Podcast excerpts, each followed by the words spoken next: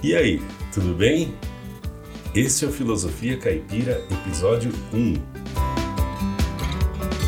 O Filosofia Caipira é o podcast que tenta entender o cotidiano com a ajuda dos grandes filósofos, sempre com o maravilhoso sotaque do interior paulista.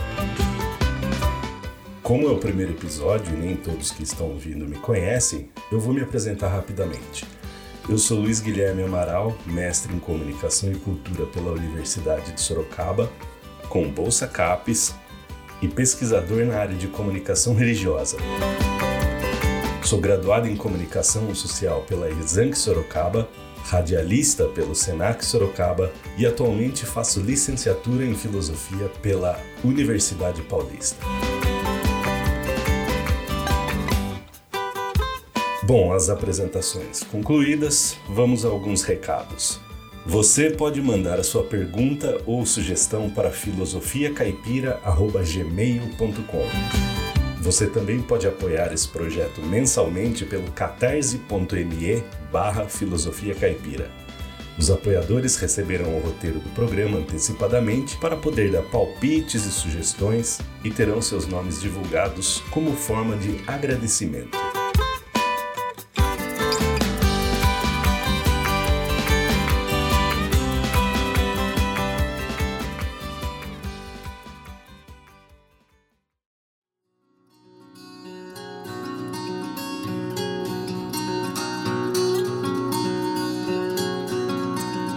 Bom, vamos então à vaca fria. Qual é a percepção atual ou cotidiana do que é arte? Arte é uma coisa bem complicada de se conceituar, por isso inúmeros filósofos, desde Platão até Kant, debruçam-se sobre esse problema. A gente sempre ouve coisas como: se eu vejo um quadro e acho que consigo fazer igual, então não é arte. Ué, por que, que não fez então, né? Ou tal coisa não é arte por causa disso ou daquilo. Isso nos faz entender que a sociedade é condicionada a julgar como arte o que causa prazer e não desconforto. A arte, como prazer, se torna sublime, bem aceita, divina.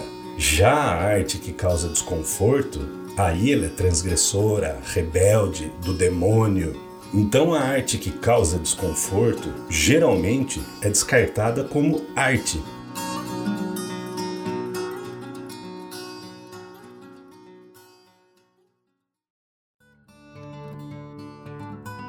A arte está ligada ao contexto histórico, à técnica, à linguagem, à experiência, entre muitos outros elementos. Então, vamos analisar alguns pontos de vista que são válidos para tentar entender o que é arte. O primeiro ponto de vista é o fazer. O filósofo Willem Flusser nos lembra o conceito de homo faber, ou seja, o ser humano que produz algo. Nós somos capazes de manipular a natureza e transformá-la em objetos úteis, como uma ferramenta, um móvel ou então produzir arte a partir dela, como esculturas, tinta para pintar, etc.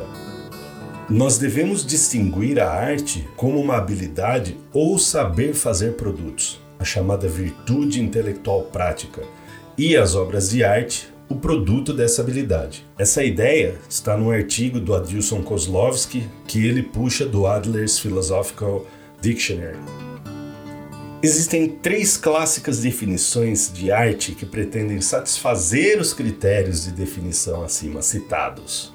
São igualmente as mais antigas, a arte definida como imitação, como expressão ou como forma. A teoria da imitação sustenta que a arte é feita pelo homem, isso é, é um artefato e representa algo. Essa teoria dá conta de muitas obras de arte, contudo, outras representam algo mais, nem sempre real, por exemplo, deuses e demônios, como diz o Kozlovsky. Na teoria da expressão, a arte é algo feito pelo homem e expressa as emoções. A teoria da expressão do Tolstói sustenta, pelo menos certa leitura da teoria, que a arte é algo feito pelo homem e expressa as emoções do artista. Além disso, a arte reproduz as mesmas emoções no público que as aprecia. Esse texto também é do Kozlovsky. A teoria formalista do Clive Bell diz que uma obra de arte é algo que é feito pelo homem e que possui uma forma significante. E essa teoria consegue dar conta de obras como o impressionismo, o cubismo e de muito da arte abstrata. Entre outros movimentos do fim do século XIX e início do século XX, conforme nos explica Adilson Kozlovsky. Bom, o segundo ponto é o da definição de belo. O belo, de acordo com os valores gregos, é o seguinte: belo não é relacionado com beleza, mas com força e justiça. O conceito de belo como algo que traz prazer, especialmente visual, vem bem depois, sobretudo com o helenismo, que privilegia a simetria do corpo, e o cristianismo, com o Criador dizendo que é bom ou ruim, belo ou feio.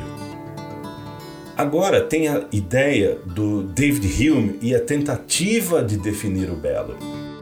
Bom, o filósofo escocês David Hume entendia que a única coisa verdadeira é o sentimento. E a partir dessa premissa, ele começa a desvendar conceitos como o belo, a percepção e o conhecimento.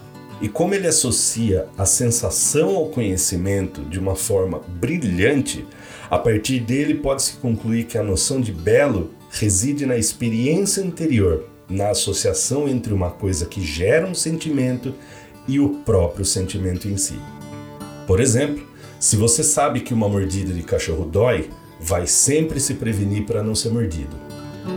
Nessa mesma esteira, uma obra de arte que te causa uma boa sensação vai gerar uma correlação entre belo e bom, Lógico que isso é um reducionismo até meio criminoso em cima do trabalho do Hume, mas é um começo para tentar entendê-lo e também tentar entender o que é arte.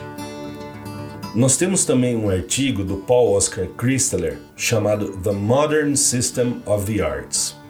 Nele ele diz o seguinte: nossa definição do que é arte vem do século XVIII, tanto pela imposição da burguesia quanto pela padronização feita por especialistas e críticos. Apenas a pintura, a escultura e a música eram consideradas como arte naquela época. E aí foi necessário evoluir o conceito para poder abarcar a literatura, a poesia e outras formas de expressão. O terceiro ponto é a definição de arte como objeto de apreciação. É preciso diferenciar a obra de arte útil da obra de arte fina.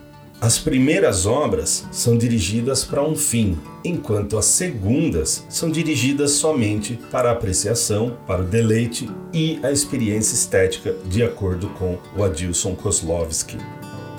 Uma outra ideia em cima disso é de George Dickey e a proposta de definição de arte a partir do quadro institucional, ou seja, a obra de arte deve estar sujeita à apreciação dentro de um quadro institucional, como uma galeria de arte, para ser considerada como arte fina. Então, se uma obra não está dentro de uma galeria, ela não vai ser considerada como arte, dentro desse raciocínio.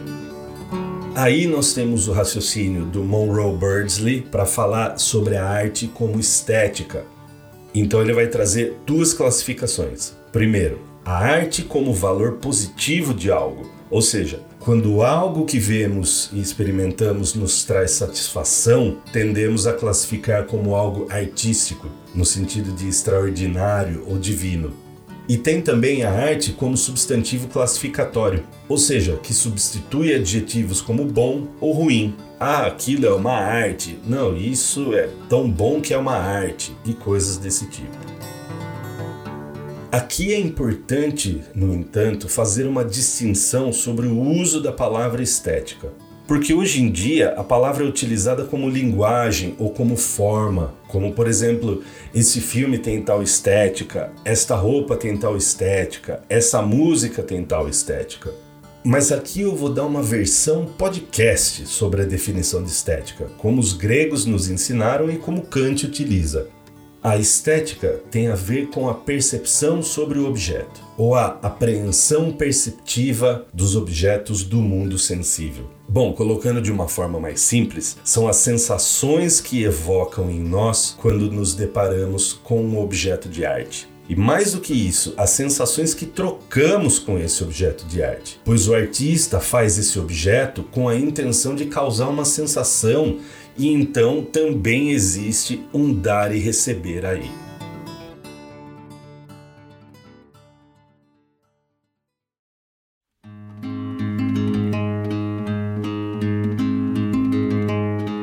Então, a partir disso que nós vimos, qual é a conclusão que tiramos? Como é possível entender o que é arte? Bom, eu só gostaria de lembrar que eu não estou dizendo que você tem que fazer, o que é certo e o que é errado nessa discussão. Eu estou apenas propondo um caminho para entender o que é arte sem ser injusto com o artista.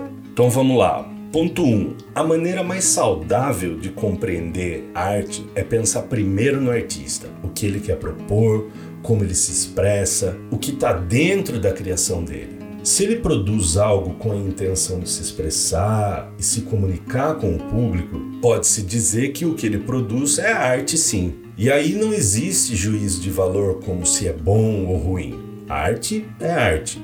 A segunda coisa é pensar na experiência estética, ou seja, o que a obra causa em você, que sentimentos ela suscita em você. Essa experiência estética é própria dos objetos de arte e não dos objetos que têm um fim útil. Então a ideia do Kant do prazer desinteressado, assim como a ideia do Hume, ajudam a desbancar a ideia de arte somente como algo belo e prazeroso.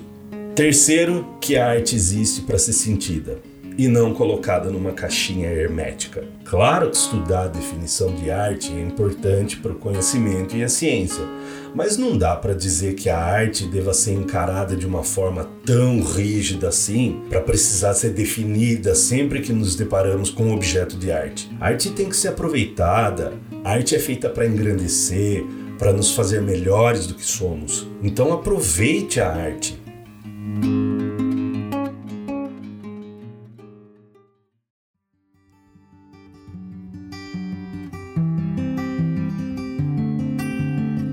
Bom, então é isso. O Filosofia Caipira fica por aqui. Lembrando que você pode mandar sua pergunta ou sugestão para filosofiacaipira.gmail.com e você também pode apoiar esse projeto mensalmente pelo catarse.me barra filosofia caipira. E os apoiadores receberão o roteiro do programa antecipadamente para poder dar palpites e sugestões e terão seus nomes divulgados como forma de agradecimento. Até o próximo episódio e um grande abraço!